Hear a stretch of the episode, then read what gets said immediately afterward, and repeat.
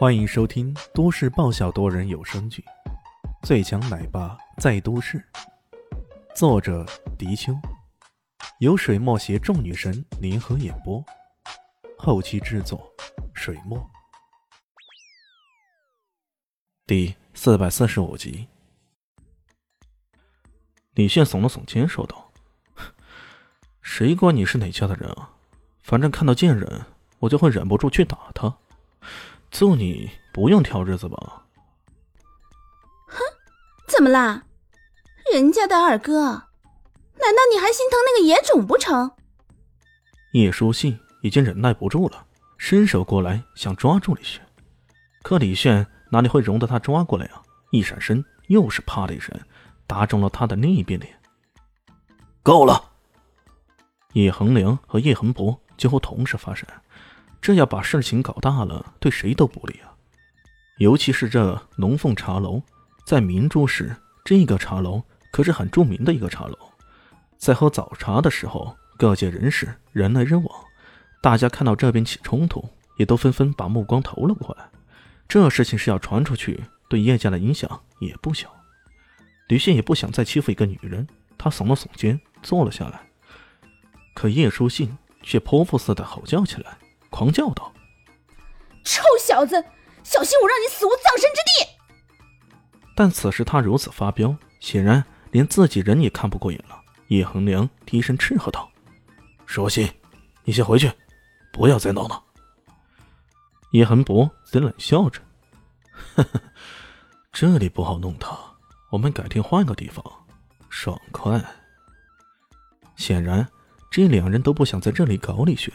但出发点却并不一样，一个是顾及家族名声，在这里吵吵闹闹影响不好，而另一个则是想着怎么彻底弄死李轩。毕竟这里是茶楼，不好下手。叶书信显然也明白叶恒博的用意，扬起那高傲的被打肿的头，冷笑道：“好，我就让他蹦跶几天再说。”哼。然而，这种威胁的话语对李炫完全不起作用。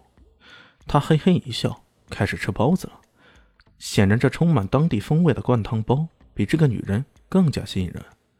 这两个人气羞羞的离开了，有些担忧的说道：“这两个人不会就此罢休的。”他这是对李炫善意的提醒。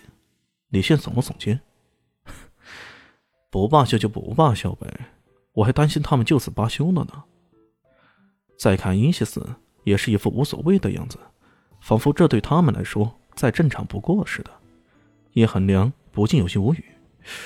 你们这两人心也够大的呀。叶舒淇也就罢了，再怎么样始终是叶家血脉一系。可这个男子，呃，你经济学学的再好，可这么一个耳光打过去，那可真够大胆的呀。叶说信要秋后算账，那你可能死的难看呢。迟了好一会儿。李炫终于吃饱了，然后站起身来，拍了拍肚子，说道：“呃，海年兄，谢谢你的款待啊，我的提醒你一定要留意啊。再见。”说着也不再说了，站起身来，挥了挥手走了。这个人还真的挺奇怪的呀。叶恒良还想说什么，伊西斯也站起来，脸带慎重的说道：“叶恒良。”他的话你千万不能信，很多相信他的话都付出了代价。说着，跟着李炫离开了。叶寒娘看着他俩的背影，陷入沉思。在一众兄弟姐妹中啊，他是最了解叶舒淇的人。这个人倔强、高傲，性格独立。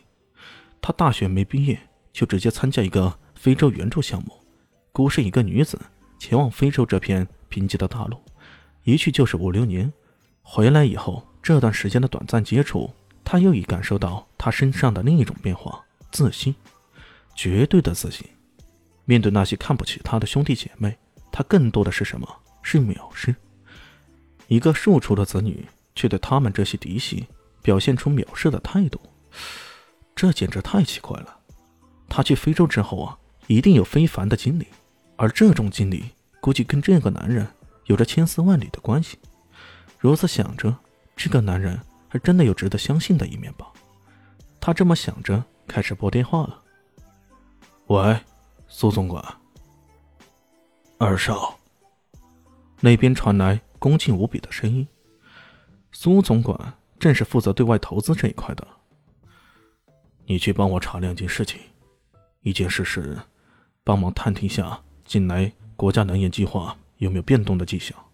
第二件事是，在做出决定之前，他必须有足够的理由来说服自己，要不然在群狼环伺之下，稍稍一步半步的行差踏错，甚至都会让他粉身碎骨。两天后，叶家，叶恒良，你竟然将我们持有的百分之八十光明星源股份都卖给了孙家，你能解释一下吗？叶恒良坐在大厅的沙发上。周围四五个兄弟，还有他的叔叔叶永涛。叶家的每一代名字都很有规律，字辈从上一代的永字辈到这一代的恒字辈，女孩则是书字辈，而最后一个字，则是遵循这五行相生的规律。上一代是水，按照水生木的规则，这一代的名字当中也都带木字旁，像叶恒良、叶恒博、叶恒沟等名字。包括叶舒淇、叶舒信，都带有木字。这一做法是完全仿照昔日大明王朝历代皇帝名字命名规律的。到了下一代木生火，那就是火字旁的字了。所以也有人说过，昔日大明王朝的皇帝，那简直就是一张完整的元素周期表啊！